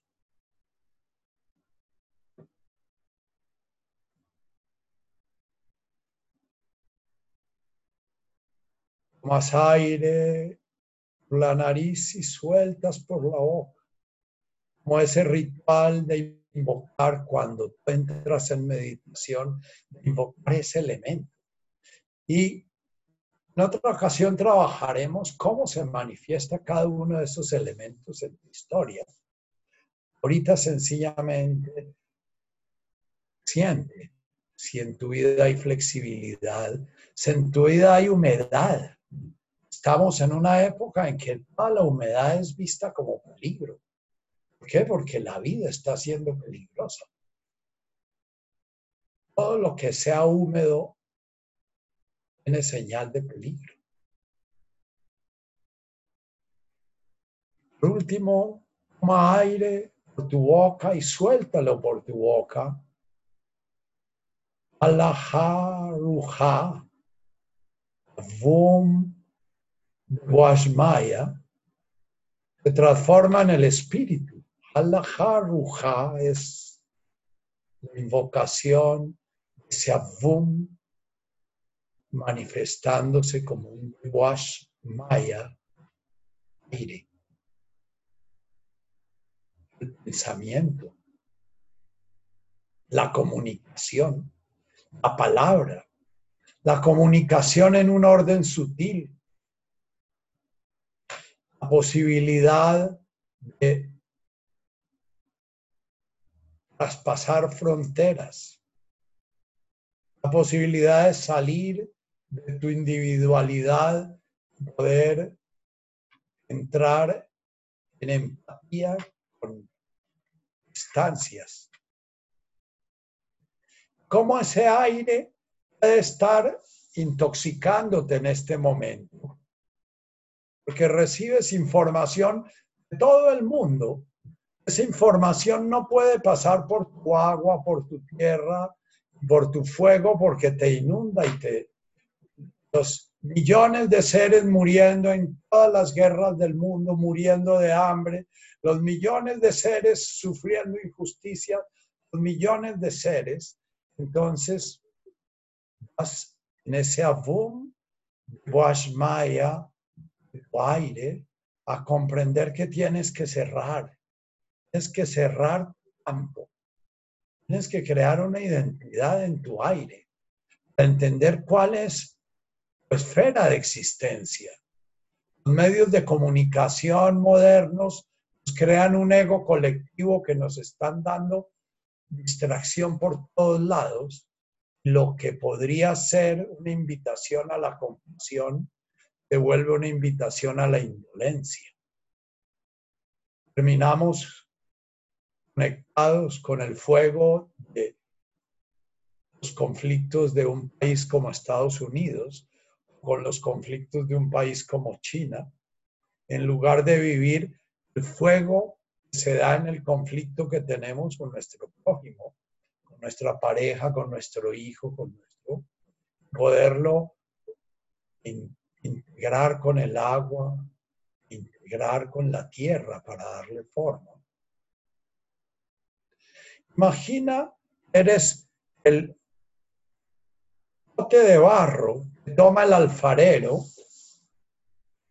lo coloca en el torno, lo moja muy bien y comienza con el fuego de su pedal, el fuego de la vida, a dar movimiento a ese trozo de barro, comienza a ver cómo el aire, sus ideas, comienzan a, formar ese trozo de barro en una bella pieza de alfarería.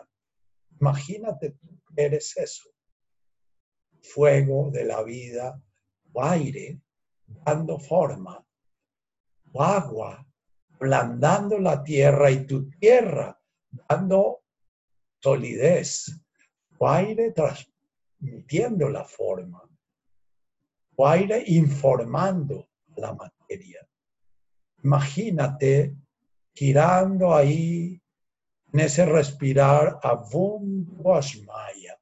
Ese de Boasmaya es el producto de la tierra, el fuego, el aire, el agua, integrándose armónicamente en la danza de ese creador. Es ese alfarero, el cual puede ser tú mismo, misma. Tatit Ananda, creando, amando la creación y siendo amada en tu creación. Tú eres la pieza, la arcilla que se está, que se está creando. Tú eres la creadora. Tú eres la que gozas eso, la que disfrutas eso. Quédate allí un ratico. Satit Ananda respirando por tu boca y tu nariz. Todos los elementos están danzando armónicos en esa pieza de alfarería estás creando, como Dios está creando creación permanente. Y de Malkutaj te dejas mover, dejas moldear la magia, pero te mantienes firme en el sitio que te dieron, en ese porno en donde te lo pusieron. Ves sintiendo cómo a veces tu rigidez fuerce y otro poquito de agua vas ablandando. Vas sintiendo la mano del Creador actuando en ti. Olvidándote de la idea de que tú creas a ti mismo, a ti misma, es la fantasía más tonta del ego. Tontería, dice mi nieto. Pero vivimos esos de esa tontería. creer que nos creamos. Nos creamos como crea el creador que somos. Somos el alfarero. Somos la fuerza vital que el alfarero usa en su pieza. Somos la arcilla. Somos el agua hablando y la creación. La mente que se le dio al ser humano es ese elemento aire en el ser humano que le permite transmitir, que me permite hablarles a ustedes, que me permite buscar moldearlos para que ustedes se dejen moldear por la vida y sientan que es sencillamente soltar, decir, no puedo. Si han realizado su vida, llega la muerte y ese no puedo es la mayor realización porque van a morir gozosos. Entendieron el sentido de la vida. Es aprender a soltar, a permitir que el creador se manifieste en sus acciones, en sus pensamientos, en sus emociones, en su cuerpo, de la forma como el creador se quiere manifestar no en la forma como ustedes quieren hacerlo.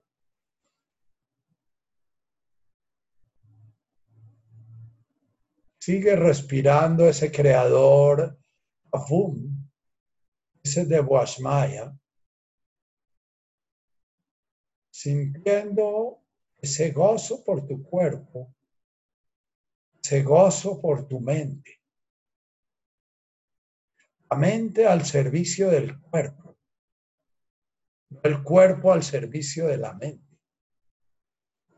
El cuerpo al servicio de la vida, no la vida al servicio del cuerpo. El agua, flexibilidad, la, la posibilidad de moldearte al servicio de la creación, no al servicio de la disolución. home Watten Lejanuta, ese Lejanuta se vuelva una palabra clave en su camino. Ese llegar a sentir que se están dejando moldear por la vida, eso es la justicia, eso es la rectitud, eso es el equilibrio, eso es el Malkutaj, Maya. Eso les permitirá ser profundamente fecundos, porque ustedes no son los que son fecundos, sino el creador a través de ustedes es fecundo. Cuando sea tu momento, abres tus ojos y vuelves a esta realidad entre la cual tu fuego y tu agua y tu tierra luchan y cuando te hablan de golpe esa palabra, ese viento choca con tu tierra y tú rebotas, tratas de generar una polvareda.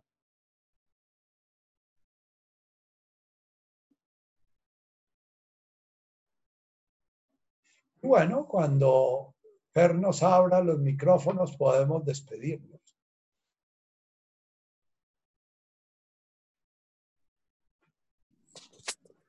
Nachito, gracias.